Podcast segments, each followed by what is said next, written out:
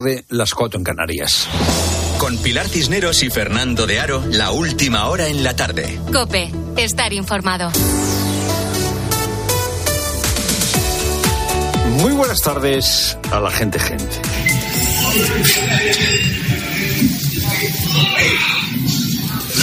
El domingo se hizo una redada en búsqueda de objetos prohibidos en una prisión en Guayaquil, en Ecuador, una prisión abarrotada.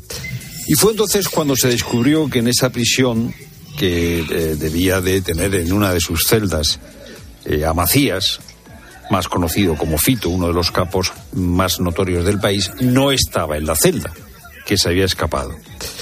Eh, Macías había estado dirigiendo una empresa criminal desde la cárcel. En realidad, muchas cárceles de Ecuador no están controladas por las fuerzas de seguridad, por el Estado, están controladas por los eh, cárteles de la droga. Eh, de hecho, Fito es el jefe de los cochoneros, una de las principales pandillas ecuatorianas que tienen vínculos, que tiene vínculos con cárteles de la droga mexicanos. Un cuarto de las prisiones de Ecuador están controladas por estos eh, cárteles, por estas eh, pandillas. Y esto es lo que explica el intento de poner una, un cierto orden en las cárceles por parte del gobierno, lo que explica que la semana haya estado marcada en Ecuador por eh, explosiones, saqueos, tiroteos, vehículos incendiados. El, el presidente Novoa ha intentado poner orden, es un presidente eh, todavía muy inexperto, y eh, el intento de poner orden ha provocado esta reacción. La verdad es que eh, es difícil desde España hacerse una idea de lo que sucede en Ecuador. Los ecuatorianos que viven en España, que son muchos y con los que hemos hablado a lo largo de la semana, sí saben lo que sucede. En Ecuador hay zonas, poblaciones, eh, las cárceles, como estamos diciendo, donde la presencia del Estado es prácticamente inexistente. ¿Esto es nuevo? Pues no es nuevo.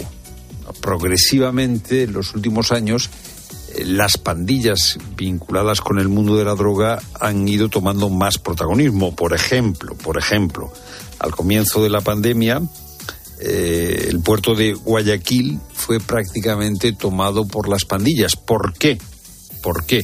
Porque el control del puerto era fundamental para la exportación de cocaína a Europa y a Estados Unidos. Eh, ya digo que en su intento por poner orden, Novoa mm, eh, quiere luchar contra las pandillas y el martes, viendo lo que sucedía, declaró un estado de excepción. Estamos en, eh, en- en estado de guerra. Sí, prácticamente sí, estamos en un conflicto armado no internacional. Este estado de excepción permite a las Fuerzas Armadas de Ecuador actuar para garantizar el orden, pueden entrar en cualquier domicilio y algunos derechos fundamentales pueden ser suspendidos.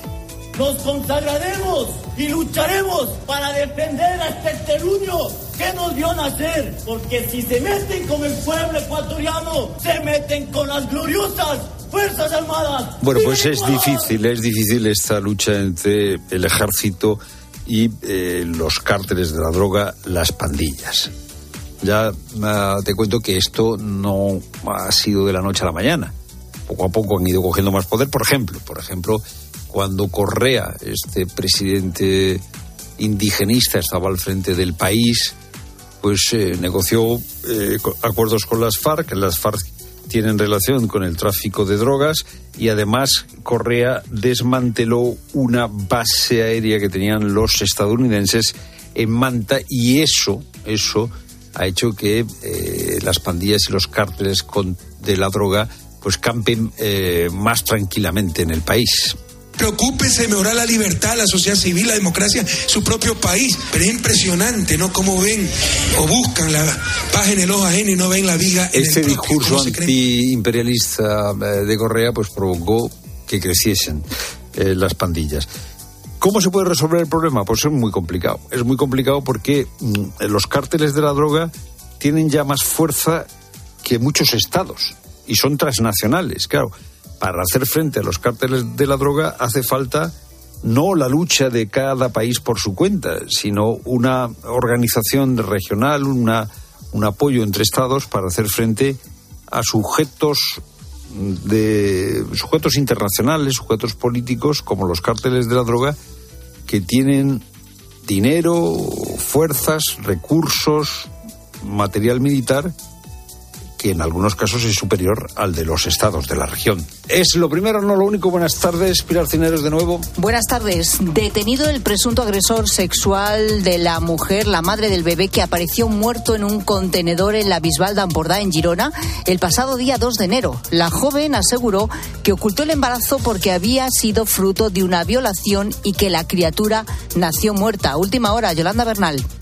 La detención se ha producido en la Bisbal de Empurdás. Según el testimonio de la víctima, este hombre de 39 años la habría agredido sexualmente hace unos meses y fruto de esta presunta violación se quedó embarazada. El bebé fue hallado muerto dentro de una bolsa en una papelera. Según la madre, nació ya sin vida. El informe preliminar de la autopsia no descarta esta versión de la madre de que el bebé nació muerto, aunque la investigación sigue abierta. El detenido ha quedado en libertad, aunque sigue investigado por una presunta agresión sexual. La chica de unos 20 años ocultó el embarazo a su entorno y ha pedido una orden de protección del presunto agresor sexual. Y tras el ataque de Estados Unidos y Reino Unido contra varios objetivos de las milicias hutíes en Yemen, el gobierno de Yemen, el gobierno yemení reconocido internacionalmente, acaba de lanzar un comunicado en el que acusa a los rebeldes hutíes de arrastrar al país a un escenario de enfrentamiento militar. A las nueve de la noche, hora española, está previsto que el Consejo de Seguridad de Naciones Unidas se reúna de urgencia para analizar la situación. Y la llegada de pellets sigue extendiéndose por las playas de distintos puntos del norte peninsular. En Asturias, el operativo desplegado desde el lunes ha recogido ya tres kilos y medio de estas pequeñas bolas de plástico, aunque desde el gobierno autonómico aseguran que estaría afectada toda la costa del Principado, reconocen que la llegada de estos microplásticos sigue siendo muy limitada. Y hoy arranca la vigésima jornada de primera con un Sevilla a la vez. Ignacio Arzuaga. Se enfrentarán a las nueve de la noche en el Sánchez Pijuán. Ambos equipos están en la zona baja de la clasificación y el ganador de este partido ocupará la decimoquinta plaza. Otros encuentros destacados de la jornada son el derby vasco entre el Atleti y la Real Sociedad y el enfrentamiento de Almería y Girona, colíder de primera. Por otro lado, el Barcelona y el Real Madrid jugarán este domingo a las 8 de la tarde la final de la Supercopa de España. El equipo culé no podrá contar con Rafinha por una lesión en el bíceps femoral de su muslo izquierdo y en el Real Madrid aún existe la duda sobre quién ocupará la portería del conjunto merengue. En motor, destacar que Carlos Sainz es líder del Dakar. El piloto de Audi ha asegurado que deben seguir trabajando a pesar de ir primeros. Un buen balance de primera semana, ahora hay que seguir para adelante como empezamos, día a día, con humildad y a tratar de ir pasando días sin cometer grandes errores y a ver qué pasa. El madrileño aventaja en más de 20 minutos a su perseguidor. Por último, la selección española masculina de waterpolo está jugando los cuartos de final del europeo contra Rumanía. A menos de cuatro minutos para que termine el tercer tiempo, España 13, Rumanía 4. Tiempo ya para la información de tu cope más cercana. Pilar Cisneros y Fernando de Aro. La tarde. Nara Seguros de Salud y Vida te ofrece la información de Madrid. ¿Qué tal? Buenas tardes. Cielo nuboso y 7 grados en Cibeles. Mañana va a ser más frío con mínimas de 0 grados. El domingo vuelve la lluvia. En cuanto al tráfico, retenciones de salida por la A3 en Rivas, A4 Butarque y Pinto, A5 Alcorcón y A42 Parla. Complicaciones en la M40 en Coslada y Vallecas, sentido A3. Un hombre de 35 años ha resultado herido grave este mediodía tras ser atropellado por un autobús en Hortaleza. El atropello ha tenido lugar en la calle Cuevas de Almanzora cuando la víctima ha sido arrollada por el autobús mientras estaba cruzando la calle. El hombre ha ingresado en el Hospital La Paz tras ser intubado y sufre diversos traumatismos. Escuchas la tarde de Cope con todo lo que te interesa con Pilar Cisneros y Fernando de Aro.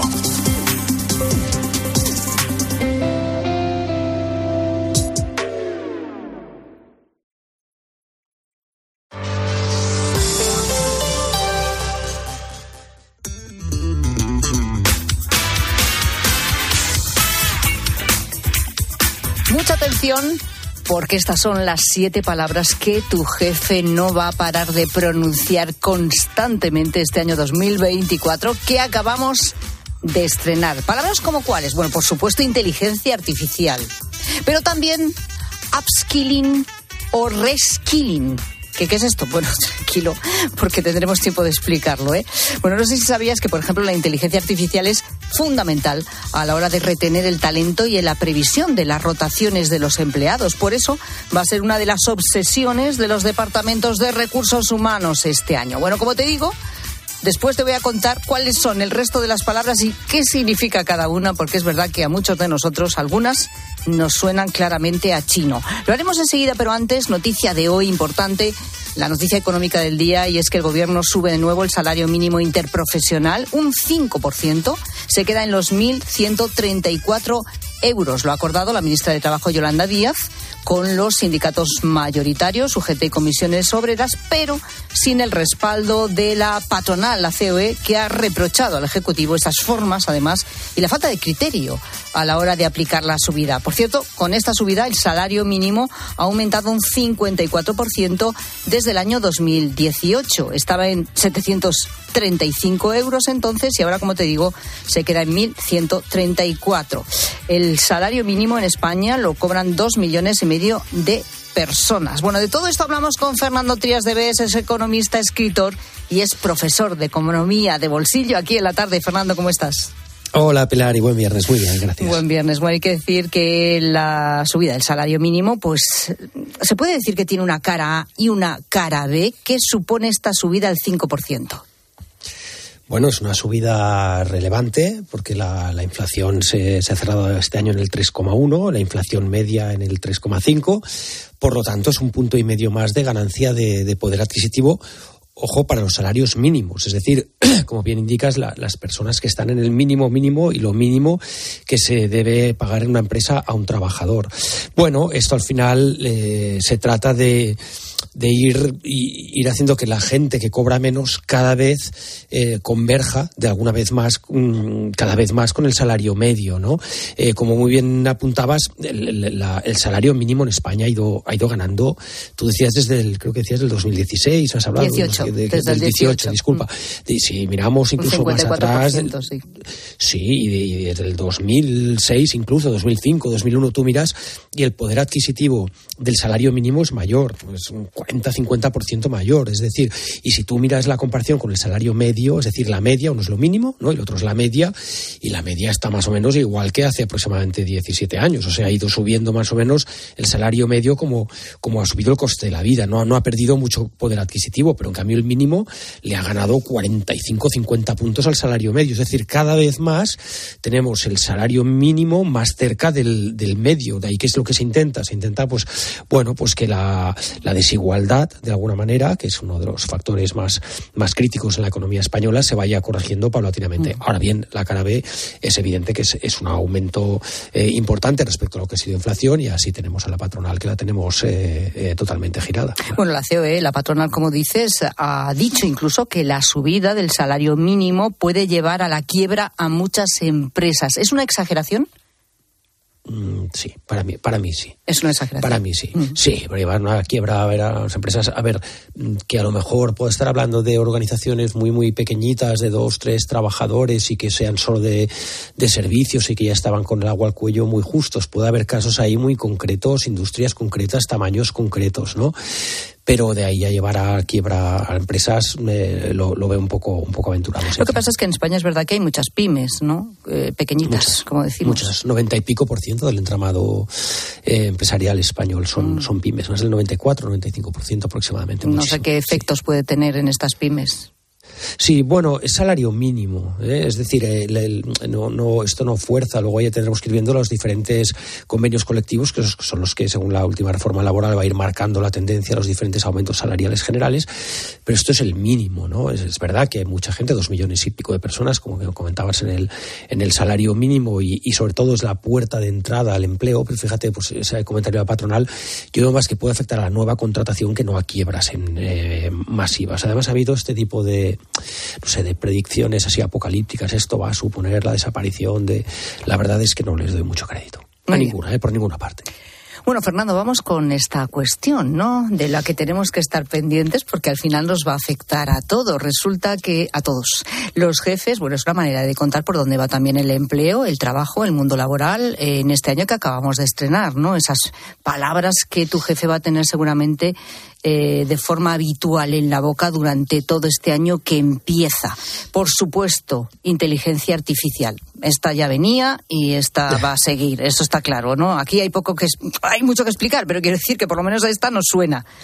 Sí, quizá un poco la, la, novedad y se está empezando a hablar bastante a nivel de gestión de personas es porque eh, se está empezando a utilizar y se está empezando a ver las bondades de utilizar la inteligencia artificial para tareas muy relacionadas con la gestión de personas. Pilar, por ejemplo, reclutar personas. Tengo que contratar a gente. Recibo 700 eh, currículums. Oye, yo esto no lo puedo leer, al final me pierdo, es mucha información. Mira, lo meto, lo someto a un, a un programa de inteligencia artificial. Se están empezando y de hecho, de hecho ya existen aplicaciones específicas para ello que te leen todos los currículums y te dicen, oye, no te leas los 700. Ya te digo yo, de estos te vale la pena estos 5 o 6.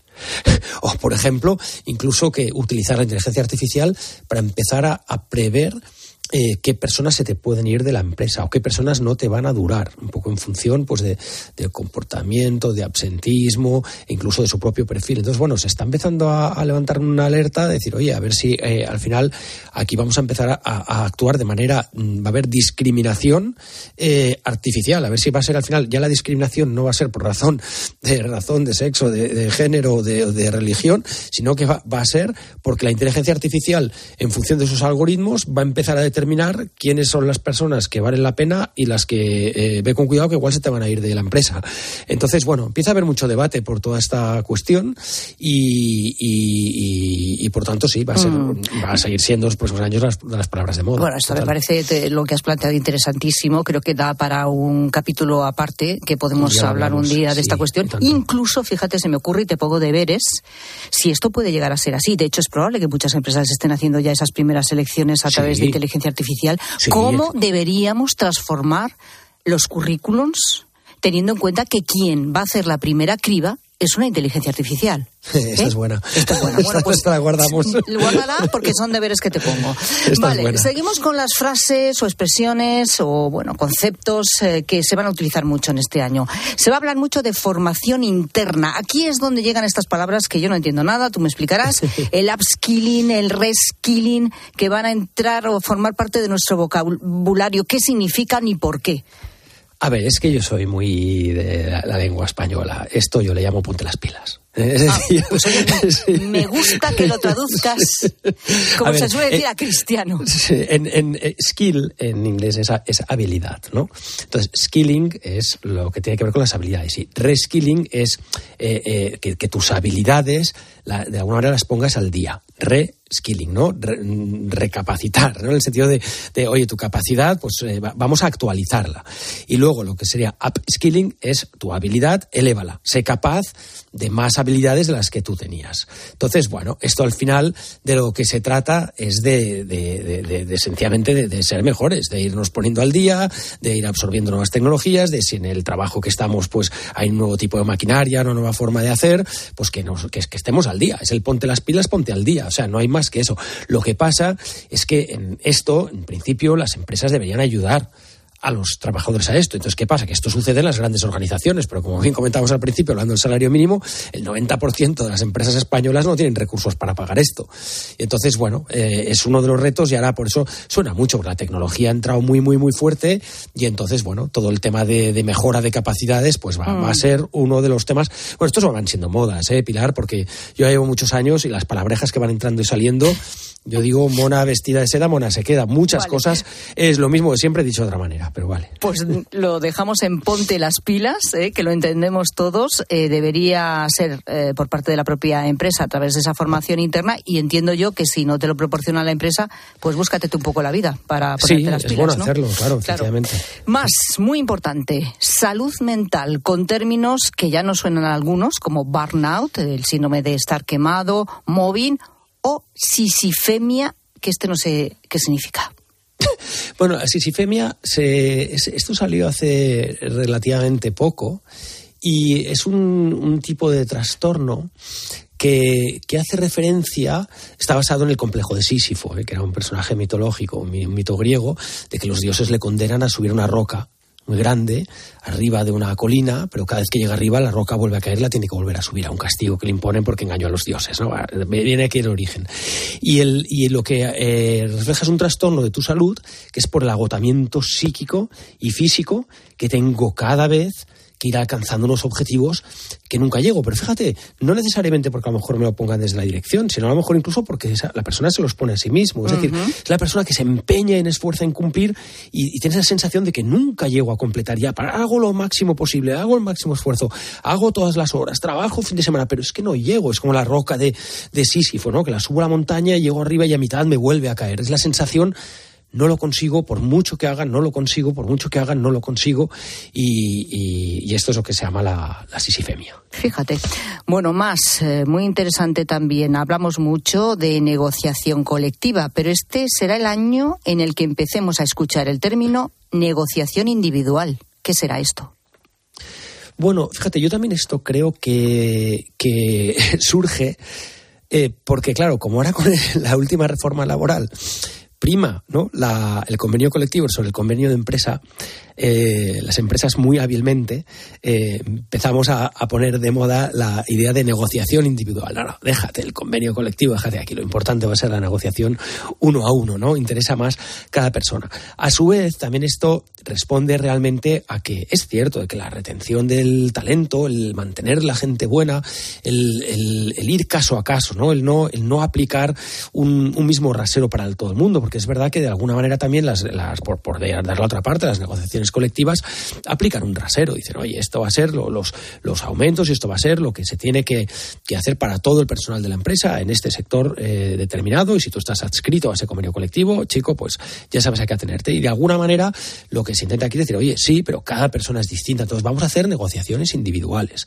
No solo en subidas de sueldo, sino en temas de flexibilidad, en horarios, en rotación, conciliación, formación de la que hablábamos, ¿no? Entonces, bueno, uh -huh. las empresas quieren, les interesa hablar de esta de esta negociación eh, individual eh, para, para, poder realmente tratar a cada persona conforme a lo que a lo que se puede esperar y conseguir de ella. Bueno, se va a hablar mucho de y aquí vienen la sexta y la séptima palabra sostenibilidad y reducción de jornada y luego quiero detenerme en otro término curioso alertadores de corrupción. ¿Qué es esto? Eh, eh, bueno, vamos al cristiano, chivatos, ¿vale? Es decir, eh, Pero vamos esto, a ver, ¿cómo que chivatos? no, de hecho en inglés se llama whistleblower, que es, que es el, el, que silba y el whistleblower es el, el, das un servicio para avisar de algo, pero un chivato en el buen sentido. Es decir, es el poder asegurar que si una persona está en una empresa, eh, sabe de casos de corrupción, actividades ilícitas, eh, o por ejemplo, pues a lo mejor incluso eh, mobbing, no sé, cualquier tipo de, sí, de incluso acoso, sí, sí, acoso laboral, bueno, que tú puedas denunciarlo y puedas decirlo y haya una, bueno, pues una, un anonimato y que esa persona esté protegida para, para poder denunciar. Entonces, pero la empresa bueno, tiene hay... que tener un canal para esto, ¿quieres decir? ¿Están obligadas a tenerlo o cómo? Bueno, este año entra en vigor la ley de protección al alertador de corrupción, que se llama. Anda. Es decir, que sí, sí, que es lo que se intenta de alguna manera que, que, haya como una especie de buzón anónimo y que sea seguro y que sea rápido y para que una empresa pueda, pueda denunciar algo. Entonces, bueno, existen ya los buzones anónimos en, en muchas empresas, en una organización pequeñita, tres o cuatro personas, ya me dirás Pilar, pero en empresas, compañías grandes, de más de 100, 200, sobre todo esto se aplica a más de 250 trabajadores, ahí sí que está obligada, la ley te obliga a un canal de denuncias interno y anónimo. Bueno, es súper interesante ¿eh? todo esto. Son claves, desde luego, a través de las palabras. Eh, bueno, en fin, es una curiosidad, lo hemos puesto así, pero que encierran eh, conceptos interesantísimos que tienen que ver con el mundo laboral y que, desde luego, vamos a escuchar mucho y vamos a hablar mucho de ellos en este 2024. Y todos deberíamos ponernos las pilas para saber de qué se trata, porque ahí estamos metidos todos. Fernando Trias de Bes, muchísimas gracias. A vosotros y hasta el lunes. Un abrazo.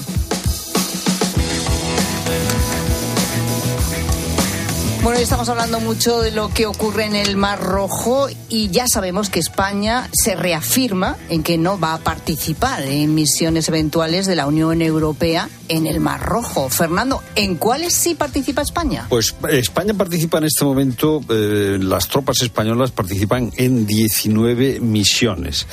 España este año va a tener 3.600 soldados desplegados de forma permanente y 500 que estarán desplegados de forma temporal. ¿Cuál es la misión? ¿Con más soldados? Pues mira, la misión con más soldados es la misión en el sur del Líbano, que está también de mucha actualidad, y hay 700 militares españoles desplegados en la FINUL, que es una misión de Naciones Unidas, en Marjayún. Marjayún es una localidad del sur del Líbano que está cerquita de la frontera con Israel, cerquita de los altos del Golán.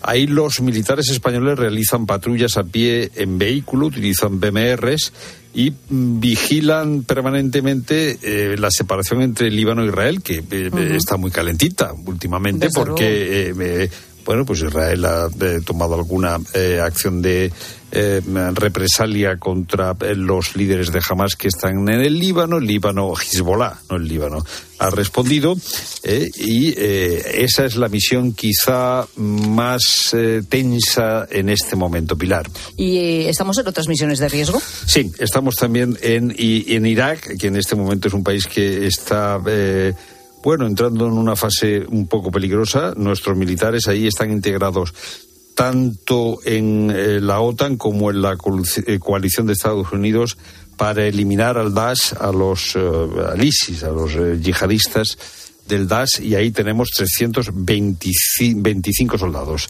en, en Irak. Eh, nos, habla, eh, nos estás hablando sobre todo de destinos en el sur, pero ¿y en el norte? Pues también tenemos presencia en una misión que se llama Misión Avanzada Reforzada Letonia, que, eh, digamos, es la misión en la frontera norte de la OTAN, que también sabemos que es una zona pues bastante calentita.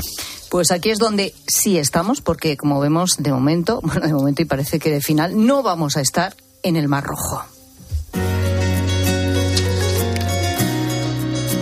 Rosa Rosado, pero sí Pilar. estamos en cuidarnos, ¿no? Y, en fin. Bueno, en cuidarnos y sobre todo estamos enfocados en mantenernos activos. Hombre, Pilar. claro, y yo creo que todos a estas alturas sabemos que parte del secreto es una alimentación equilibrada y saludable y hacer ejercicio, claro. Y sobre todo no privarte de nada, simplemente tienes que intentar mantener cierto equilibrio. Eso es importante, pero claro, el equilibrio dicho así es muy fácil, pero a la hora de ponernos de verdad en la práctica, ¿qué productos se pueden comprar? Pues mira, yo te aconsejo que te vengas conmigo de compras al Mercadona porque he visto unas nueces con cierre zip. Anda. Y las nueces tú ya sabes que son una fuente natural de proteínas, que son muy prácticas. En mi casa nunca faltan, yo siempre tengo que tener nueces. Yo como cinco o seis nueces todos los Además días. está más que recomendado, ¿eh? Comer todos los días unas cuantas nueces, no muchas, ¿eh? Pero sí unas cuantas. Y además no solo vienen peladas, sino que este cierre, el cierre zip, que a mí me gusta mucho, mantiene la frescura y además te duran más. Son perfectas para picar entre horas, las puedes meter en ensaladas que están muy ricas, incluso en los batidos después de entrenar porque tienen muchas proteínas. Así que bueno, las tienes que probar. No que tanto que las voy a probar. Hay a que Mercadona que al voy. Mercadona. Hombre, claro. No hay reglas para amar, de ¿Qué tal la garganta? Eh, un poquito mejor. ¿Cómo era eso de que cada vez que la menciono toses? Calla, calla, calla. Pero es que es un conjunto, todo el mundo. Como decíamos antes, vamos a hacer un recopilatorio. Eh, Fernando Tías de Bens ha entrado y ha carraspeado. Sí, sí, sí. Jorge Sí. Olcina también tenía la voz mal. Eh, aquí hemos, eh, Ramón García Ramón de Local Madrid, Cinema, también. También ha tenido que toser en medio. Rosa Sí, lo ha hecho sí, varias veces. sí. Yo, yo estoy a punto también. Es ya. lo que se lleva. Sí, quien sí. no tosa. Hay que toser. Quien no tose o carraspee estos días en la radio, se llama, se llama tos improductiva. Es que no está aquí, no Es- está vivo, no lo, está lo he vivo. mirado, eh, tos improductiva es la tos que no eh, facilita, eh, No la facilita expulsión nada. Oye, esto de no sido las fingido, flemas. ¿eh? ¿eh? No sirve de nada, además, nada más que para aclarar un poquito la voz, pues se te pone aquí un poco de. como si te hubieras comido Antes, una nuez. antes había un botón en los estudios de la radio que ponía tos. Sí. Y es que tú eh, cortabas eh, el sonido. Pero, Pero, ahora como ya, eres la- eh, todo natural. Todo natural. Así somos, así Sí. nos Si mostramos. te da la tos, pues que toser, Pues que si no te claro, mueres, ¿eh? claro. No Yo pasa nada. estuve a punto de ahogarme. Por poco me ahogo en un monólogo. Pues yo le digo, oye, pues, Pero Fernando tiene esa naturalidad que tose y sigue, como Eh, si eh, nada. no, no, no, pero ahí estuve conteniéndome y, y- y claro, eran unos peor, silencios peor, claro, es peor. para respirar hondo entre palabra y palabra. sí. Es eso, dejar de respirar. Hablamos ahora de lo que tenemos entre manos con la gente gente, que son esas cosas que encontramos en la basura, que has encontrado por casualidad, lo has visto al pasar, o que realmente tú eres un poco de los que va mirando, ¿no? Por los contenedores y encuentra cosas realmente curiosas y las rescata. ¿Qué has conseguido encontrar en la basura? Rosa, ¿qué dice la Pues gente fíjate, gente? yo me encuentro esto en la basura y también me lo llevo a mi casa, ¿eh? Buenas tardes, gente, gente. Pues yo paseando al perro un día cerca de ventas, me encontré un sombrero de rejoneador. Me lo llevé para casa porque estaba chulísimo y en internet vi que costaban nuevos hasta 400 euros, ¡Ah! hechos en México. Poca broma, ¿eh? ¡Hola! Sombrero de rejoneador Hola. con el que sale a pasear todas las tardes. chulísimo. Este oyente, ¿eh? Como yo no sé cómo es una montera. Una cosa de gran categoría, bueno, similar, pero no es exactamente eso, ¿no? Digo yo. Bueno, No bueno sé. mira qué suerte tuvo también Tito. Buenas tardes, gente, gente. Pues resulta que veo un coche con matrícula alemana que está depositando con mucho cuidado unas cajas al lado de un contenedor de basura. Le llamo la atención y oiga, por favor, lo ponga adentro. Y me dice, no, dice, si es que lo pongo aquí por si alguien lo, lo necesita. Y bueno, ¿y qué es? Bueno, pues resulta que este buen señor tiene una ferretería en Alemania y los aparatos y herramientas que le dejaban de muestra para enseñar a la gente, pues bueno, cuando ya pasaban de temporada, pues el hombre se los trae aquí. Taladros, compresores, pistolas de pintar, etcétera, etcétera. Madre. Y cuando me lo enseña, digo, caray, digo, esto ya me lo quedo yo, por amor de Dios, estaba nuevo. Buenas tardes. Es un dinero eso. ¿eh? lujo, pero Bueno, vamos como a que a partir de Pero ahí se pasa que eso se amigos. vende ya en segunda mano, ya. eh. Seguramente. No, pero es que este ya- señor se lo daba gratis. Ya, claro, claro, pero que ahora ya eh, cualquier cosa que quieras vender en segunda mano se vende muy rápido en internet, ¿eh? Sí, pero ahora la segunda mano te piden que la vendas por cuatro perras y eso, Eso es tampoco es, ¿eh? verdad, sí, sí. Claro, son herramientas que están nuevas y este hombre se, se- hace un trueque, él le da vino y a cambio Ah, pero falta la a parte cambio buena de del las- vino. Claro, que se han hecho amigos después de eso, entonces Ah, se le no facilitan has las contado la herramientas y a historia, tú. cambio le da un buen vino Bueno, español. no es mal Ah, trueque bueno, este, está- tenerlo no, contento. no está mal la Yo- cosa. Sí, sí. Bueno, rebuscando, rebuscando ahí en la basura, ¿qué llegaste a encontrar? O de casualidad te lo encontraste, Ma- más bien el mueble o, lo- o el objeto que fuera, te encontró a ti. ¿Qué pasó? Queremos esa historia en arroba la tarde cope, facebook.com barra la tarde cope, notas de voz al WhatsApp de la tarde, 607 15 06 02. Te juro que intenté no verte en otra piel, vacío en el papel, mi rabia y mi sed. Espero Pilar Cisneros y Fernando de Aro. La tarde. Cope, estar informado. ¿Hasta cuándo va a subir el aceite de oliva? ¿Cuánto se va a encarecer la cesta de la compra? La respuesta a esta y a más preguntas las encuentras este sábado desde las ocho y media de la mañana en Agropopular con César Lumbreras. Estas son las siete noticias más importantes de los últimos siete días. Y mientras tanto, los corderos siguen en niveles históricos. Agropopular, el programa de información agraria decano de la radio española. También en cope.es, en tu móvil y en redes sociales. Más que 60 consigue un sexy 60% de descuento en tus nuevas gafas. Infórmate en soloptical.com. Soloptical, solo grandes ópticas. Escuchas la tarde. Y recuerda, la mejor experiencia y el mejor sonido solo los encuentras en cope.es y en la aplicación móvil. Descárgatela. Si es que aquí un domingo no vamos a encontrar sitio en la vida. Ay, mira, ese parece que se va. Ah, no, está aparcando. Nada, pues vendo el coche en flexicar.es y ya está. No podemos estar aquí toda la tarde dando vueltas, que tenemos muchas cosas que hacer. Comprar o vender tu coche en flexicar.es puede ser muy fácil, igual demasiado. Flexicar, muy flexi, muchos cars. Hay cosas que solo pasan una vez. Como el hiperahorro de Hipercor. Ofertas irrepetibles por tiempo limitado. Como un fantástico Smart TV Xiaomi de 55 pulgadas por solo 369 euros. Sí, sí, solo 369 euros. Es el hiperahorro de Hipercor. Solo hasta el 18 de enero. En tienda web y app. Soy Manel de Carglass. En invierno, entre las bajas temperaturas y la calefacción, pueden convertir el pequeño impacto de tu parabrisas en una grieta. Mejor, no esperes a que se rompa. Mejor pide tu cita llamando directamente a Carglass o en nuestra web. Carglass cambia, Carglass repara. Hay dos tipos de motoristas, los moteros que disfrutan la carretera como nadie y los mutueros, que hacen lo mismo, pero por menos dinero. Vente a la mutua con tu seguro de moto y te bajamos su precio sea cual sea. Llama al 91 555 5555. Hay dos tipos de motoristas, los que son mutueros y los que lo van a ser. Condiciones en Mutua.es. Lo que está pasando y sus consecuencias te lo explica Pilar García Muñez. Cuando hablamos de soledad no deseada, siempre solemos pensar en alguien mayor, ¿verdad? En la vejez. Pero lo de estar solo no solamente les afecta a ellos, a los mayores. Nuestros jóvenes, paradójicamente, se sienten cada vez más solos. Escucha de lunes a viernes de 1 a 4 de la tarde, Mediodía Cope.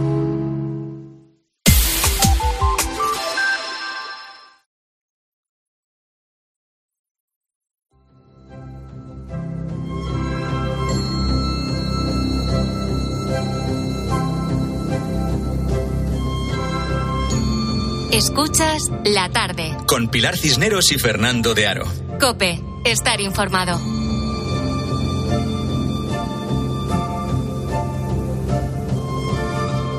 No es verdad, no es verdad eso que dicen que en España eh, nadie piensa, no es verdad, en España hay mucha gente que piensa. Otra cosa es que se entienda lo que piensan. Eh, y esa es la ventaja que tiene Diego S. Garrocho, que piensa y que además se entiende eh, lo que piensa. Ahora ha publicado un libro el último verano en el que recoge pues algunas de sus reflexiones. Diego S. Garrocho, buenas tardes, gracias por estar con nosotros. Buenas tardes, muchas gracias a vosotros. Mm, Dices que la tarea de la filosofía es buscar el bien, eh, la verdad, eh, la belleza, y los que no somos filósofos, ¿qué hacemos? Bueno, es que la filosofía es un rasgo común a lo humano. La idea naturalmente no es mía, la idea es de Platón y en el fondo es uno de los ejes fundamentales de la filosofía clásica, la convergencia del bien, la verdad y la belleza. Y creo que es un elemento constitutivo de la humanidad. Es decir, no, la belleza no hace falta explicarla. De hecho, es una de las, digamos, uno de es los evidente en sí misma. o por lo menos atrae en sí misma. Y yo creo que la vía contemplativa de la belleza es uno de los lugares más inmediatos que uno puede compartir con niños, con personas que no hayan tenido una alfabetización filosófica y que todo el mundo entiende. Si tenemos que hablar de la verdad, por ejemplo, es un concepto más rotundo, más denso, más complejo, pero sin embargo la intuición estética es algo que compartimos todos. Y luego ya la convergencia de que efectivamente lo bello tenga que efectivamente ser bueno y tenga que ser verdadero, ese enlace ya sí es algo más complejo, pero por eso siempre me gusta reivindicar la vía estética como una posible vía de entrada. Bien, vía estética, estupendo. Bien, belleza, verdad. Em, eh, la belleza atrae, eh, la verdad puede aburrir. Eh, Y molestar. Y el bien puede ser inalcanzable. El otro día en Jerusalén, charlando con una chica, me decía, mira, la única manera de entendernos que tenemos Jerusalén, ya sabes que es un sitio que hay gente de todo tipo, es a través de la belleza. ¿eh? Eh, la verdad a veces eh, es difícil y no concluyes con ella. Eh, sin embargo, eh, la belleza sí, sí, sí atrae. La belleza se puede compartir quizá de una manera más sencilla, porque a la verdad normalmente le adherimos elementos que son inmediatamente políticos o morales, o tienen una traducción donde la disputa y las diferencias culturales se pueden hacer más evidentes, pero ese primer pacto, el que asumamos que hay cosas que pueden ser verdaderas, incluso Ujú. aunque no estemos de acuerdo acerca de qué es o qué no es la verdad, es un primer lugar de encuentro. Yo creo que dos personas que confían en la existencia de la verdad, y ya sé que la siguiente pregunta sería ¿y qué es eso de la verdad?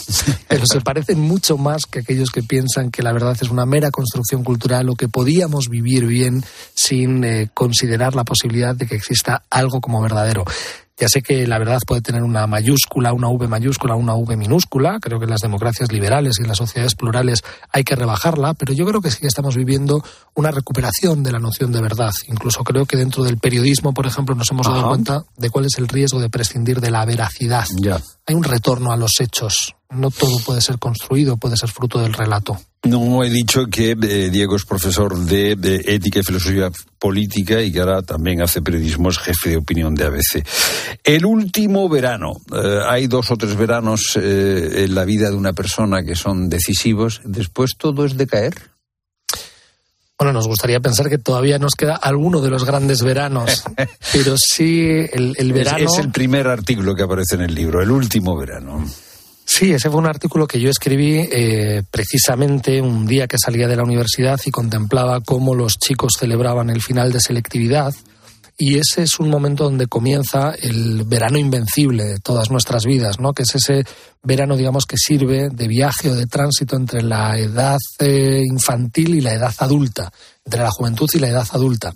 Porque se abandona el colegio del instituto y se va a dar comienzo a la universidad. Es el último momento donde compartes a lo mejor eh, aula y pupitre con personas que son muy diferentes a ti, luego ya se te van a parecer más y es un viaje iniciático. Entonces eh, yo me sorprendí mirando a esos jóvenes que festejaban el último examen de selectividad en el campus de la Autónoma, que es un campus estupendo, y sobre todo sentí envidia y noté que ellos no sabían lo que estaban Tú sentiste envidia por la juventud de estos chicos. Pero Claro. si tú eh, eh, estás muy cerca de ellos, digo en edad. Eso quisiera yo, ya, ya hace demasiado Ya. tiempo de aquello y de aquel último verano que yo también viví y que fue singularmente significativo en, en mi caso, vamos, lo recuerdo perfectamente. Bueno, seguimos hablando con lo- de los jóvenes. Carta a un joven posmoderno. Es un brillantísimo artículo que está contenido en este libro, porque en realidad, así como quien eh, eh, está de broma, eh, eh, digo, lo que aquí haces es repasar, eh, digamos, todo el pensamiento posmoderno, pues, pues la Butler, el Foucault y, y toda la banda. Mm, ¿No hay nada bueno en el pensamiento posmoderno? Sí, claro que lo hay. Y Digo, hay- porque aquí eres muy crítico en ese artículo. Bueno, es un artículo de prensa. Ahí también es verdad que algunos colegas académicos rápidamente eh, me escribieron para poner matices y, y creo que hay que entender la- los géneros literarios. Y eso no es un ensayo filosófico, no es un ensayo académico, sino que lo que venía a ser era una escritura, un texto irónico, que lo que venía era a disputar el modo en el que les habíamos regalado, les habíamos brindado unos instrumentos que estética y literariamente pueden funcionar, pero que vitalmente pueden acabar siendo lesivos si se abusa de ellos. Entonces, bueno, pues es un artículo que trata de reflexionar acerca de cómo les hemos vendido una mercancía Sí. averiada, que es verdad que si hacemos ¿Qué, justicia... qué le hemos vendido eh, como me- mercancía averiada a nuestros jóvenes? Porque hay todo un aparato eh, reflexivo, teórico. ¿Eso en qué se traduce? Bueno, podemos hacer un, un repaso completo porque son Por muchos los elementos que se han disputado. Uno, por ejemplo, es la impugnación de la tradición, Ajá. eh, que es algo además que a mí me gusta siempre vindicar, porque la tradición es eh, algo que nos acompaña, es algo que nos hace sentir menos solos y es el lugar donde podemos recuperar las fuentes de sentido. Entonces, considerar... Hago de abogado del diablo. Eh, claro, eh, la tradición muchas veces se ha convertido en tradicionalismo, en algo rancio y carpeto betónico. Claro, y, esa distinción, es decir, el que podamos introducir matices a la hora de evaluar críticamente la tradición y salvar lo salvable, impugnar lo impugnable, es lo que es importante. Pero creo que vivimos en un marco de impugnación total. Por ejemplo, antes hablábamos de la verdad y durante Ajá. mucho tiempo nos parecía que impugnar o emanciparnos de la realidad y decir que la verdad no existe, que es fruto de una absoluta construcción cultural, tenía algo de liberador. Sin embargo, ya nos hemos dado cuenta que esa era una liberación falsa. Cuando, por ejemplo, Donald Trump eh, Eh, empezaba a hablar de hechos Los fake- alternativos. las fake news tienen eh, la virtud de una vacuna a veces, ¿eh? No, no, estoy seguro y creo que la posverdad nos ha puesto en alerta de alguno de los excesos con los que habíamos celebrado esa impugnación de la idea de la verdad o la recuperación de los hechos. Cuando se empieza a hablar de los hechos alternativos, eh, Ya. todos empezaron a preocuparse, ¿no? Porque si efectivamente no hay un mínimo común de realidad que podamos eh, pactar o asumir que efectivamente es compartida, que es constatable, que es cierta, eh, todo lo demás lo que abre es la puerta a unas tempestades que no resultaban inmediatamente previsibles. Por eso creo que es muy antigua esa impugnación de la verdad y Ya. que ahora estamos encontrándonos ante un nuevo paradigma donde estamos viendo que los hechos son importantes, que la veracidad y la confiabilidad de las fuentes son relevantes y que incluso la estabilidad es un valor. Será O sea, eh, jóvenes sin, sin, sin valorar la tradición, sin valorar la realidad tal y como es, sin valorar la verdad. ¿Qué más? los vínculos, que yo creo es otro de los elementos centrales en la recuperación de los jóvenes. Nos hemos dado cuenta de que la sociedad individualista no nos conduce a ninguna condición verdaderamente feliz. Y la apología de la estabilidad. Yo creo que durante mucho tiempo hemos promocionado a los jóvenes eh, una vida inestable, una vida desarraigada, una vida desafecta con su propio territorio, con su propia proximidad, con su familia, con sus referentes. Y los hemos lanzado efectivamente a un horizonte de ruptura de vínculos que lo que conduce normalmente es a la infelicidad y la frustración, creo, o en parte. O por lo menos no podemos eh, señalar. Bueno, que- esto lo dicen algunos pensadores de izquierda, por ejemplo, que el mundo capitalista se caracteriza sobre todo por eso, por romper vínculos.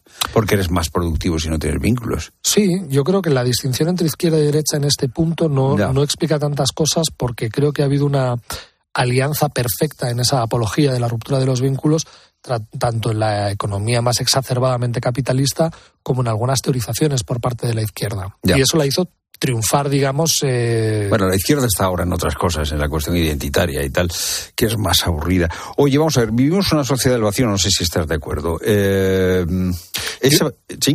Yo creo que ya no. Es decir, eh, y, y, ahí es donde estamos llegando tarde. Eh, uno de los diagnósticos más habituales era considerar que los jóvenes ya no creían en cosas, que efectivamente Sí. era una sociedad nihilista, y no es cierto.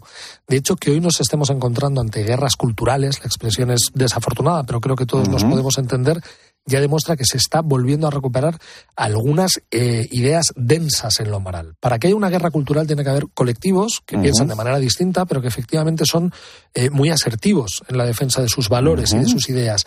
Ya no vivimos en un mundo nihilista deconstructivo donde todo se haya venido abajo, sino que lo que vemos es que en ocasiones los jóvenes tienen una sed de sentido y una sed de verdad que les lleva a abrazar a veces con demasiada vehemencia determinadas ideas. Y eso se traduce normalmente, por ejemplo, en intolerancia civil. Pero el vacío y la sed de sentido pueden convivir en cierto momento, si no se encuentra respuesta, claro. Bueno, yo creo que la condición de lo humano, digamos que esa dosis eh, inequívocamente, inevitablemente trágica que habita en el corazón de todo Sí. ser humano, es que ese sentido nunca va a ser saciado del todo. Ya. Siempre nos consideramos o siempre vamos a reconocer esa sed y esa necesidad de seguir buscando. Eh, hay un artículo que eh, tú titulas eh, No te aceptes tal y como eres, eh, Séneca. No hay un exceso de moralismo en la sociedad actual, yo, yo estoy aficionado. Bueno, yo lo que creo es que hay una banalización de la moral. A Ajá. mí el, el moralismo bien entendido, y de hecho tengo mucho respeto por la tradición moralista, y me parece que hablar en serio de cuestiones éticas o de cuestiones morales ¿Qué, va- qué va a decir un profesor de ética? Claro. Claro, me, me quedaría sin trabajo. lo que creo es que sea, en ocasiones se banaliza y en ocasiones se convierte en moral en lo que no debería serlo. Y además yo creo que ahí hay una coartada que es especialmente perversa y es eh, hablar de ética donde no se debe o donde no correspondería para poder seguir, digamos, abandonando las antiguas virtudes en los lugares donde efectivamente deberían seguir ejerciéndose. Entonces, no, pero igual que tú decías antes que hay una sed de sentido, una sed de felicidad eh, que, que es incolmable, eh, eh, muchas veces no tenemos las energías necesarias para hacer el bien que queremos hacer. Por ejemplo, hago el bien que no quiero. Perdón, hago el mal que no quiero y no hago el bien que quiero. Bueno, de nuevo, pero yo creo que esa es la constatación de la naturaleza humana y no es el peor escenario moral o ni siquiera es el más paradójico cuando no somos capaces de hacer el bien que queremos hacer, sino que en ocasiones eh, queremos hacer el mal o somos conscientes de que no estamos tomando el camino más recto, no estamos dedicándole la suficiente reflexión. A veces no simplemente es la cuestión binaria del bien o mal, sino estamos generando unas condiciones de posibilidad para que reflexionemos acerca del rumbo de nuestras vidas Ya. tenemos espacios de silencio o de deliberación o tenemos los, las herramientas suficientes para cultivarnos espiritualmente, en un sentido amplio, en un sentido es- eh, cultural, cuando me refiero a lo sí, espiritual, en- pues tengo algunas dudas y Ya. creo que, por ejemplo, la ausencia de espacios continuados y prolongados de atención es relevante a la hora de construir algo tan complejo como una vida próspera. Ya. Una última cuestión, el dolor del mundo. El dolor del mundo que se repite, el nuevo, tú dices el nuevo dolor del mundo y acabas el artículo diciendo que es el dolor de siempre, Ucrania, eh, Gaza, eh, etcétera, etcétera, etcétera. Estamos condenados. Estamos condenados, eh, es decir, Digo, decías antes la naturaleza, la condición humana, condición caída. ¿Pesimista o jovesiano o, o rusoniano? Bueno, yo, yo creo que, que no hay que elegir, es decir, que podemos asumir que hay una constante de lo humano que además nos cura de un cierto narcisismo. Yo creo que uno de los errores una de las estupideces más de nuestra época es sentirnos muy singulares. Esto sí te lo, de nuevo, te lo Ya. cura el estudio de la tradición, ¿no? Cuando uno Se repite. eh, se da cuenta de que pues un Séneca, un Aristóteles reflexionaban exactamente eh, acerca de las mismas cuestiones que reflexionamos hoy, pero sin embargo el inconformismo de intentar elevar la naturaleza de la humanidad por encima de sus condiciones actuales también es una constante. Y algo eh, sí creo que conseguimos avanzar. Y yo sí creo que vivimos en un contexto hoy mejor que en muchos otros. Por lo menos sufrimos y sentimos el dolor de ese mundo que de- de- sufre. El último verano, Diego S. Garrocho, yo estaría aquí contigo, Diego, eh, toda la tarde y seguramente nos darían las tatas de la madrugada. Eh, seguiremos. Gracias por estar con nosotros en la tarde. Gracias a ti.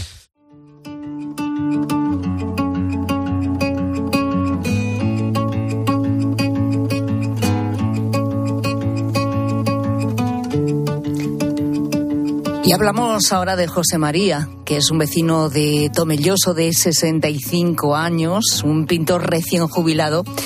Y quiero contarte que todos los domingos él, desde hace 20 años, visita la residencia de mayores San Víctor de esta localidad de Tomelloso. José María va allí, como digo, todos los domingos y habla y saluda a todos los internos uno por uno pues yo les pregunto cómo les va su vida, que, a qué se han dedicado, los problemillas que tienen. Luego ya cuando vas intimando con ellos se van desatando y te van contando historias y algunas fuertes, otras muy hermosas, de todo hay. Se, quieren sentir escuchados. Me cuentan la historia misma, por muchas veces la misma historia, pero bueno, siempre escuchando, mucha paciencia y con mucho, con mucho amor. Claro, porque lo importante es escuchar, lo importante es estar, acompañar, combatir la soledad. Hay gente que, que no los visitan, son de distintos lugares de España ahí en esta residencia y hay gente que no, no hay quien los visite, incluso más cercanos que tampoco van. Hay de, todo tipo de casos. Según la revista 65 y más, solo el 2% de los mayores que viven en una residencia no tienen familia. Y los que sí la tienen, lo que pasa es que cuando va pasando el tiempo, ven que esas visitas también se van espaciando. José María convirtió en rutina sus visitas de los domingos y así conoció, por ejemplo, a Agustín, un ex ferroviario de Alcázar con muy mal genio. Siempre andaba malhumorado, insultaba a las trabajadoras, le hacía pasar un mal trago a su mujer. Bueno, aún así José María, cuando iba, también hablaba con Agustín ¿eh? y le intentaba, pues eso, dar conversación. Un domingo sintió mucha pereza. Ese día no, no tenía ganas de, de salir de casa, no tenía ganas de ir al centro de mayores. A punto estuvo de no acudir a la residencia, de no cumplir con su cita, pero al final me acordé de la palabra esa de la constancia que me dijo Sor Gloria, digo, vaya, digo, en vez de, porque podía haber hecho mil cosas más, pero bueno, me decidí y fui a la residencia. Y, bueno, estuve con ellos y ya con Agustín, con este que te digo, ya cuando me despedí de él, me dice así como balbuceando, sin entender mucho, ¿ves? No entendía lo que me decía. Y ya acerqué la oreja a él, y lo que dices, Agustín, dice, un beso.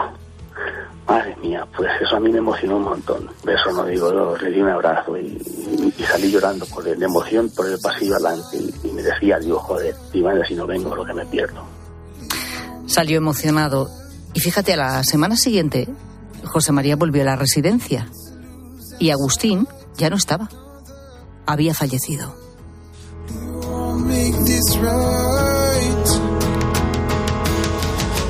Bueno, José María atesora decenas de historias que desde luego tocan el corazón. Fíjate, a lo largo de 20 años, casi nada. Aún así, te aseguro que no ha sido nada fácil convencerlo para que cuente en la radio lo que hace, porque según él, bueno, esto no es noticia, dice que es algo que no le supone ningún esfuerzo, que se trata de estar solo una hora a la semana hablando con ellos y eso, dice él, lo hace muchísima gente no encuentro, continúa, mérito en algo tan fácil y tan al alcance de cualquier persona.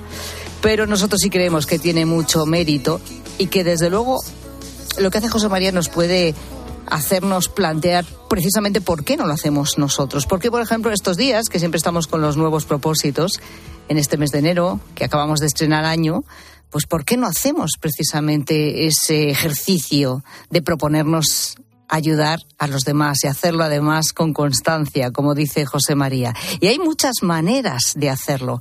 Mucha gente se implica, como Sonia. Sonia Naranjo tiene 50 años, es de Badajoz. Ella siempre había tenido esa idea en la cabeza de querer ayudar. Pero cuando llegó la pandemia, sufrió un ERTE y fue el impulso que necesitaba quedarme de un día para otro, porque fue así, de decirme, ya no vas a ir a trabajar, que no, no podía hacer nada, me gustaba mi trabajo y encima no podía seguir haciendo mi vida. Y, y entonces ahí pues empecé a moverme, a atender a, a gente para llevarle comida. Y ahora que ya vuelve a trabajar, sigue colaborando en este caso con Cáritas y todos los martes, siempre, todos los martes, tenga lo que tenga, acude al albergue para hablar con ellos y bueno, si me preguntas que por qué lo hago, que me sale del corazón. Yo soy creyente, ¿no? Y, lo que le hagas, por lo que le hagas al prójimo, pues es como si lo hicieras con, contigo mismo. Y mira Eva, Eva Puentedura es dentista, tiene 43 años. Los sábados salimos con el voluntariado de Nadie Solo y bueno, varias familias salimos con niños discapacitados, bueno, pues a pasar la mañana, a hacer juegos, normalmente vamos a sitios establecidos por el voluntariado y pasamos allí la mañana jugando, haciendo cine, pintacara, bueno, ya hay toda la, la, familia, ¿eh? porque además esos niños a los que ayudan, con los que están, a los que acompañan, rotan también por las familias, pero a ellos les suele tocar Jorge. Ella, su marido y sus hijos pasan mucho tiempo con él. Es un niño que tiene 8 años, síndrome de Down, y bueno, aunque los niños con los que salimos también van rotando por la familia, nosotros tenemos la suerte de que Jorge siempre quiere venir con nosotros. Entonces ya pues es uno más de la familia. Pues José María, Sonia y también Eva son gente que ayuda por si te lo quieres plantear tú también a este comienzo de año. Ha sido divertido, me equivocaría otra vez busca cosas en la basura porque le resulta divertido, como dice la canción, y encuentra cosas chulísimas. ¿O no, Rosa Rosado? Pues sí, porque hay gente que tira, por ejemplo, una enciclopedia completa sobre arte en Andalucía, llega un oyente y dice, pues mira, tengo un pariente en Andalucía y se la voy a regalar. Pues ¿Qué dices? ¿La rescata de la basura y se la regala? Efectivamente, dice que estaba impresionante y tenía muchos tomos. Qué bueno. Sí, y esta señora pues está tan contenta con lo que se ha encontrado en la basura. Hola, buenas tardes. Mira, yo he rescatado hace muy pocos días de la basura al lado de un contenedor, un cubito de estos para cuarto de baño con pedal en perfecto estado. Es de acero inoxidable y dentro tiene el cubito de plástico. Bueno, pues solo tuve que hacer que limpiarlo un poco porque estaba con polvo. El pedal funciona a la mar de bien. La medida me queda perfecta. Y mira, había pensado mucho tiempo en comprarme uno, pero nunca me acabado de decidir. Pero mira, si te lo encuentras así en la calle, dices, pues voy a rescatarlo. Adiós. Yo tengo uno que no lo tiro de milagro. Si alguien lo quiere, está tiempo. lo tengo ahí en el baño, es verdad. ¿No te vale? Es que tengo otro que me gusta ah, más. que tienes otro que te gusta. Claro, sí. ¿Ves? Porque la gente dice, ¿pero por qué, por qué tiramos estas cosas? Bueno, pues porque, mira, Rosa tiene dos y hay otro que le gusta más. ¿Qué hace con el otro? No me lo regalaron, me gusta más. Digo, este, pues es que a ver qué hago con él. Pero te da pena tirarlo. Me da pena tirarlo y tengo dos. Cosas que encontramos en la basura, curiosas, originales, que has rescatado. 607 15 0602. Cuando no me toque